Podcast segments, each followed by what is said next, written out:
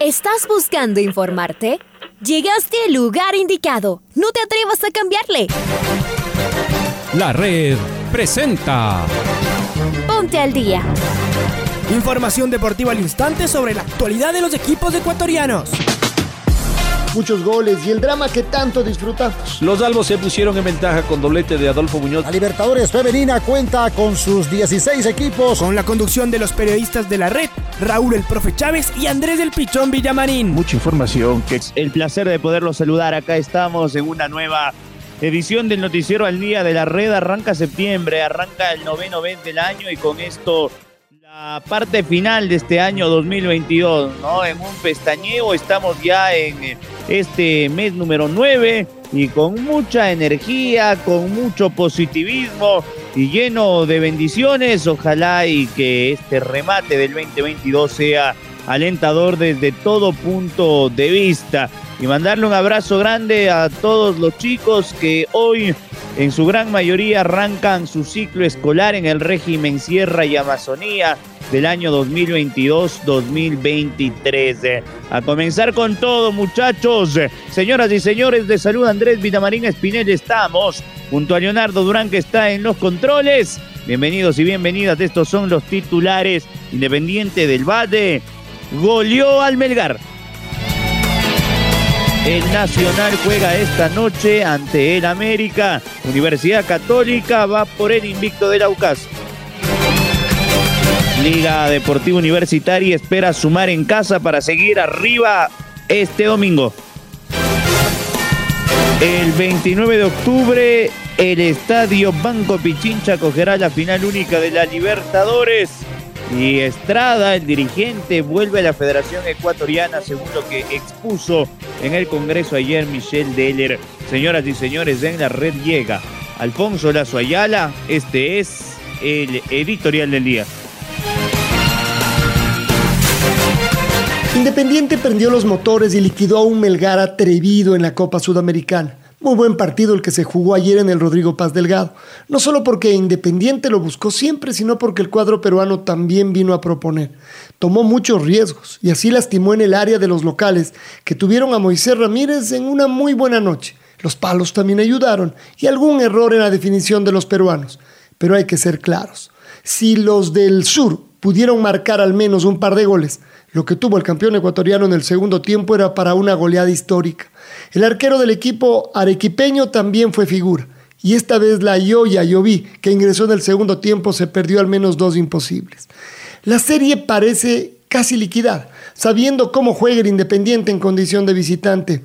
Será muy complejo para el Melgar acercarse al área rival sin dejar esos espacios que tanto le gustan al campeón ecuatoriano. Ayer decidió en varios pasajes del encuentro apretar al equipo del Valle. En muchas ocasiones lo complicó en la salida, pero era jugar con fuego, y cuando los dirigidos por Anselmi se volvieron finos, terminaron con todo. El IDB encontró el gol en el partido adecuado, pero sus goleadores no aparecen. Esta vez ni siquiera jugó Jonathan Bauman, y al calor del resultado pareció que no hizo falta. El que está creciendo en el equipo es Lautaro Díaz, que además se mandó un golazo. Sueñan los Rayados del Valle, sueñan con su tercera final continental. Ayer Richard Carapaz dialogó con nuestro compañero Patricio Javier Díaz en España. Comentó que dos caídas luego de la vuelta a Polonia lo perjudicaron y algún malestar que tuvo antes de la vuelta no le dejaron rendir como él esperaba. Aclaró que su relación dentro del equipo Ineos es absolutamente normal y que cree que hay mucha gente malintencionada que se hace películas donde no las hay. También dijo que decidieron con el equipo perder más minutos para así poder intentar en las próximas etapas una escapada. El campeón olímpico y podio del Giro hace pocos meses sigue siendo un crack y espera seguir trabajando por el equipo en esta tercera grande. Fin del tema. Hoy juega el Club Deportivo El Nacional frente al América por la vigésima quinta fecha de la Serie B. Es el partido que cierra la jornada donde ningún equipo fue capaz de superarlo tras los partidos adelantados. Su rival, que viene recuperándose en los últimos dos encuentros, podría superarlo en puntos si lo derrota. Si en cambio el triunfo es criollo, dará un salto importante en la tabla para mantenerse como líder en solitario. El cuadro criollo además recibirá al Olmedo el domingo en el partido diferido que tenía pendiente. Así se igualará con el resto de equipos y tendremos una tabla real en la B. Las transmisiones no paran entonces en los 102.1 con los relatos más precisos, rigurosos y emocionantes. En la red, en año mundialista, la radio que siempre está. Independiente del bate lo pasó por encima al Melgar, ya lo decía Alfonso, pudo haber sido peor el resultado para los peruanos y casi casi que tiene un pie y medio en la final de la Sudamericana. Eh, Luchito Quiroz, ¿cómo le va señor? Bienvenido. ¿Qué tal Andrés? Un gusto saludarte. Independiente del Valle cumplió con el objetivo del primer partido de la Copa Sudamericana en las semifinales, derrotar al equipo del Melgar y lo hizo bien con tres goles a cero. Goles convertido por Richard Zunke, el Lolo Farabelli y Lautaro Díaz. Con esta diferencia de tres goles, viajará a Perú para ya sellar ya su clasificación a la final, final de este torneo internacional que se jugará en Córdoba. Veremos cómo le va al equipo rayado, veremos cómo le va a Martín Anselmi que también este fin de semana tiene un partido importante frente al Deportivo Cuenca. Un abrazo. Protagonistas la noche de ayer en Casablanca arrancamos con el DT del campeón. Este es Martín Anselmi, sus reflexiones tras el 3 a 0. Si uno agarra la simple estadística de los dos equipos que más posesión tienen en la Copa Sudamericana, el primero es Independiente del Valle y el segundo es Melgar. Entonces al final cuando se enfrentan dos equipos que proponen, intentan jugar, que presionan, que son tratan de ser protagonistas y de pensar en, el arco rival, eh, pueden pasar este tipo de partidos, donde el que está más fino, el que está eh, con, con, más, en cada detalle, con más eh, efectividad y determinación, termina pasando este tipo de partidos. Pero bueno, es un partido en el que se terminó y que Ahora nos queda otro en, Perú, donde seguramente la propuesta de ellos será muchísimo más ofensiva y muchísimo más arriesgada porque al final tiene que levantar un 0-3 y nosotros eh, tenemos que ir a, defender la ventaja y a, cerrar la serie a Perú porque hoy eh, si bien una, una diferencia grande en el campo no, no es una diferencia determinante para, para acceder a la final. ¿Y qué dijo el DT del Melgar? Pablo Lavallén, el argentino, a servicio del Club del Perú, decía esto. Buenas noches. Sí, sabíamos a qué nos enfrentamos, sabíamos que Independiente es un equipo que trabaja muy bien con lo que es la circulación de la pelota y que no teníamos que, tratar de darle demasiado espacio. Lamentablemente el marcador se abrió de una pelota parada, un recentro y bueno, a partir de ahí ellos manejan muy bien la pelota, pero creo que nosotros también tuvimos por momentos chances claras, de hecho los 40 segundos tuvimos la primera situación de gol y bueno, lamentablemente no pudimos convertir. Creo que, que tenemos un partido difícil para cerrar en Arequipa, pero sin duda estamos convencidos que esto es fútbol y si nosotros podemos anotar primero que ellos, seguramente eso nos dará un empuje tenemos 90 minutos y si bien es una un resultado abultado, en el fútbol no hay imposibles, así que seguimos creyendo que estamos para seguir compitiendo y veremos el miércoles próximo cómo, cómo termina todo esto. A los 40 segundos tuvimos una situación de gol, eh, el portero de Independiente sacó un mano a mano con Pereguedes y iniciando el segundo tiempo tuvimos más posesión de la pelota y llegamos una vez muy clara que, era el 1 a 1, un cabezazo de área en el palo y después tuvimos algunas situaciones más. Este, creemos que bueno, el déficit está en, en poder concretar lo que, lo que podemos generar y sigo teniendo mucha confianza en este equipo. Qué momento está pasando Lautaro Díaz, ¿no? Marcó el tercer gol en la goleada la noche de ayer en Casablanca y cada vez se siente más influyente dentro del equipo de Anselmi. Este es el que para la prensa internacional fue la figura de la cancha, Lautaro Díaz. La verdad que como dice Martín, tenemos un plantel eh, muy unido, un plantel muy grande con jugadores de mucha jerarquía. Eh, esto nos debe estar todos los días a un nivel para superarse. Entonces creo que demostramos que tenemos muchos jugadores de recambio, que somos un plantel bastante completo y, bueno, ya, estamos pensando en, lo que viene, que es Cuenca, y después vamos a preparar eh, Melgar de nuevo. Ahora, qué gol se mandó Lorenzo Farabelli, ¿no? Es del cerebro de este equipo, a juicio de quien les habla, es el mejor jugador de la Liga Pro y la verdad es que cada vez que esté encendido Farabelli, su equipo juega bien. Eh, aquí está Lorenzo. Fue un partido muy bueno del equipo en general. Creo que hemos, no hemos sido contundentes, tenemos que haber hecho más goles en la realidad, pero también hemos eh, zafado en alguna situación que tuvieron ellos. Es un buen resultado, pero queda lo más duro que va a ser en Perú, en casa de ellos, que, que son fuertes y bueno, tendremos que ir allá a buscar la, la clasificación. ¿Cuál fue la clave hoy para sacar esa diferencia? Bueno, creo que lo que habíamos planteado en la semana que habíamos entrenado salió bien. Hubo un momento solamente que es en nuestra salida donde ellos presionaron mano a mano que nos costó. Fue el único momento del juego donde nosotros creo que nos sentimos un poco incómodos. Después en el resto creo que hicimos un partido muy bueno. O sea, en definitiva uno juega para generar situaciones y nosotros generamos creo que 26 remata al arco. Entonces, en esa parte fue bueno, achicaremos el margen de error para que no nos generen situaciones en Perú y, y, y tratar de ir a buscar la clasificación. ¿Qué decirle a la gente, a toda la gente que vino esta noche? Bueno, ojalá que se hayan ido contentos, que hayan disfrutado del, del, partido, de que hayan disfrutado del espectáculo. Creo que por momentos el equipo jugó muy bien. Y además de jugar bien, jugó lindo, que no es lo mismo, pero el equipo jugó lindo en un momento. Entonces, bueno, ojalá que, que se hayan ido a la, casa felices. Me gustó lo que dijo ahí Farabeni. No solo jugamos bien, sino jugamos lindo.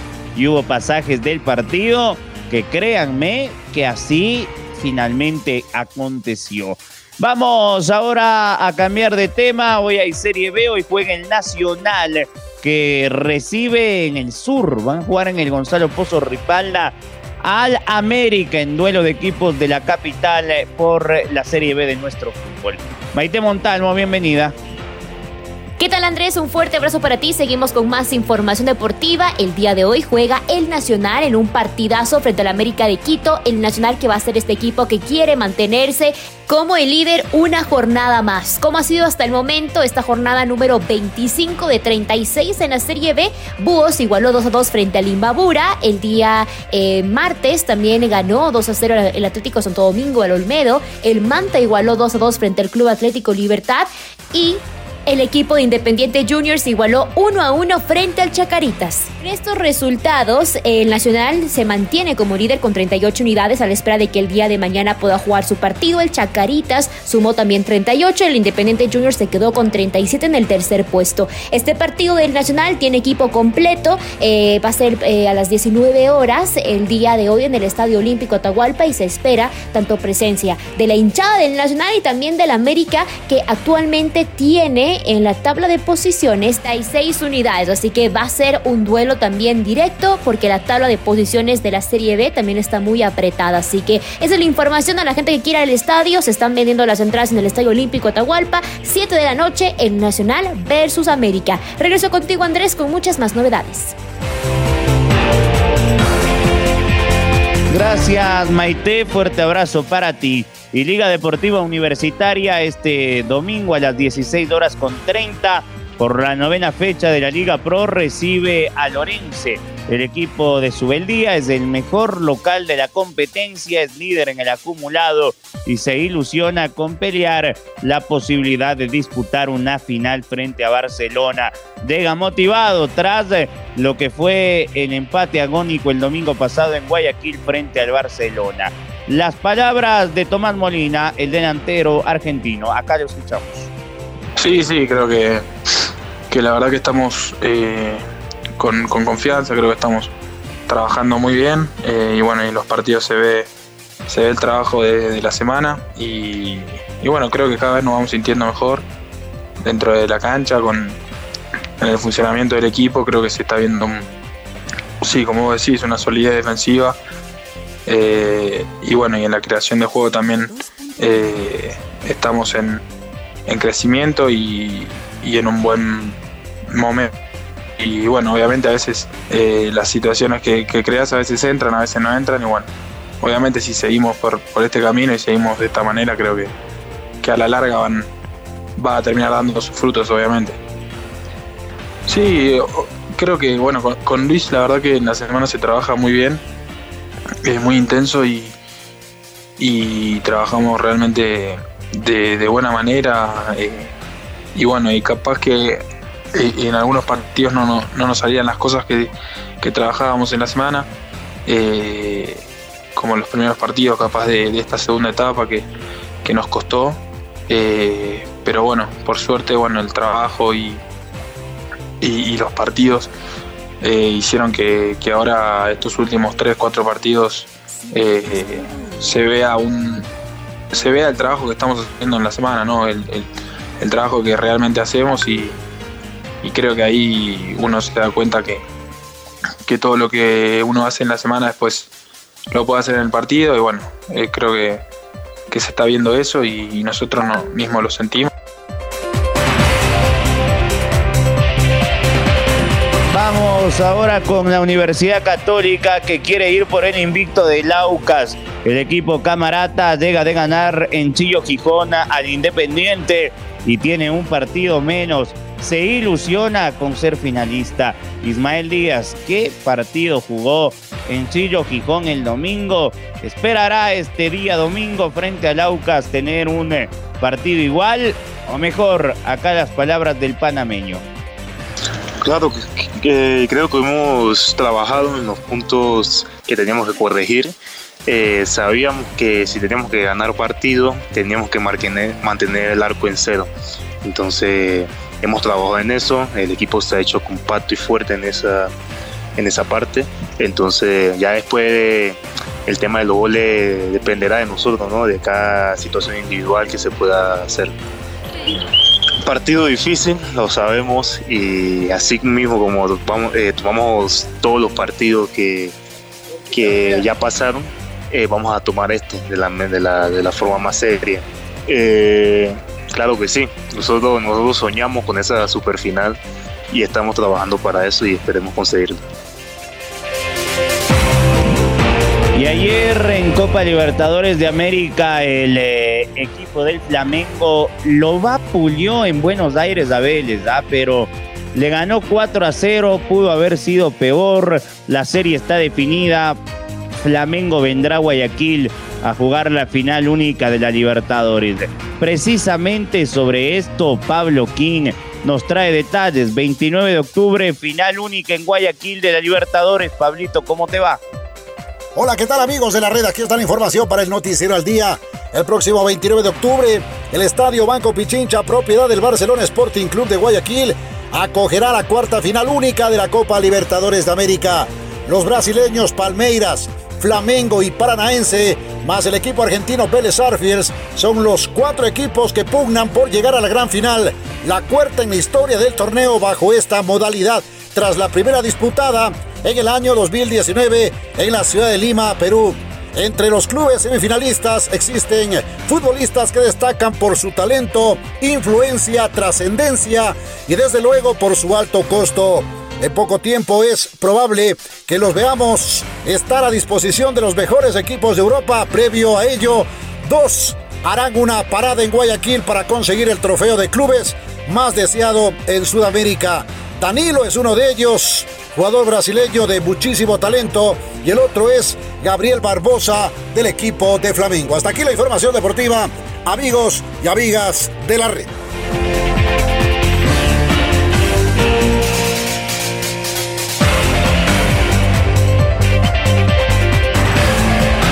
Gracias, Pablito. Fuerte abrazo también para ti. Así está el tema de la Libertadores. Y Chaca Salas está también del otro lado porque va a volver Jaime Estrada. La FEF es así, lo dijo Michelle Deller. Carlos Edwin, ¿cómo te va? ¿Qué tal, Pichón? Un gusto. Amigos, saludos cordiales. Michelle Deller habló en rueda de prensa sobre el retorno a la Federación Ecuatoriana de Fútbol del directivo Jaime Estrada. Deller, directivo de la FEB, ofreció una rueda de prensa en la que habló de varios temas y además comentó sobre la aprobación unánime del nuevo estatuto de la Federación Ecuatoriana de Balompié.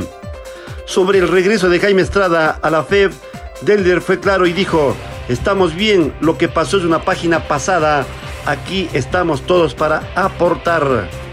Son estatutos que se vienen trabajando hace mucho tiempo y que fueron aprobados por la FIFA, estatutos que responden a la realidad del fútbol, ser mucho más inclusivos para toda la gente que hace el fútbol. Dijo Deller sobre los nuevos estatutos. Continuamos compañeros con más en el noticiero al día. Gracias Carlos Edwin y Marco Fuentes está del otro lado para contarnos los detalles de la vuelta. Marquito, bienvenido, ¿cómo te va? ¿Qué tal Andrés? Amigos amigas de la red, qué gusto saludar con ustedes a esta hora con información de lo que fue la décima primera etapa de la Vuelta a España 2022 que continúa con su desarrollo y que tuvo esta jornada entre las localidades del Pozo Alimentación y Cabo de Gata. La competencia se vivió sobre una distancia de 191.2 kilómetros con un recorrido que fue plano y que tuvo un sprint bonificado cerca de la llegada. El vencedor en eh, la jornada de ayer fue el australiano Caden Groves del Bike Exchange de Jayco, seguido por el neerlandés Danny Van Poppen del Bora Hansgrohe y el belga Tim Merlier del Alpes in Phoenix, quienes completaron el podio en una etapa que tuvo como novedades la ausencia de varios ciclistas que dieron positivo a coronavirus y no pudieron tomar la largada y el retiro del campeón mundial Julian Alaphilippe luego de una caída que le produjo una lesión en su hombro. Tras esta etapa, la clasificación general no registró mayores movimientos, manteniendo al belga Remco Evenepoel eh, del Quick-Step Alfa Vinil como el dueño de la camiseta roja, mientras que el esloveno Primo Roglic del Jumbo Visma se mantiene segundo en la clasificación a 2 minutos 41 segundos de la punta y el español Enric Mas del Movistar Team es tercero a 3 minutos 3 segundos. En cuanto a los ecuatorianos en competencia, Richard Carapaz avanzó al puesto 24, mientras eh, Jonathan Caicedo ascendió al puesto 80 de esta clasificación. En eh, lo que tiene que ver al eh, día de hoy, se desarrollará la decimosegunda etapa entre Salobreña y Peñas Blancas con un recorrido plano con final en alto que tendrá 192.7 kilómetros de extensión y que contará con un sprint bonificado y un puerto de montaña de primera categoría en la recta final de la etapa. Así, la información hasta ahora con la Vuelta a España 2022. Amigos y amigas, nos despedimos momentáneamente. Les deseamos, eh, como siempre, una buena jornada. Nos reencontramos más adelante con mucha más información. Un abrazo grande. Ahora ya estás al día junto a nosotros. La red presentó. Ponte al día Informativo completo sobre la actualidad del fútbol que más nos gusta, en donde estés y a la hora que tú quieras. Quédate conectado con nosotros en las redes de la red. Síguenos como arroba la red Ecuador y no te pierdas los detalles del deporte minuto a minuto. Escúchanos en vivo en TuneIn y en los 102.1 FM en Quito. ¡Te esperamos!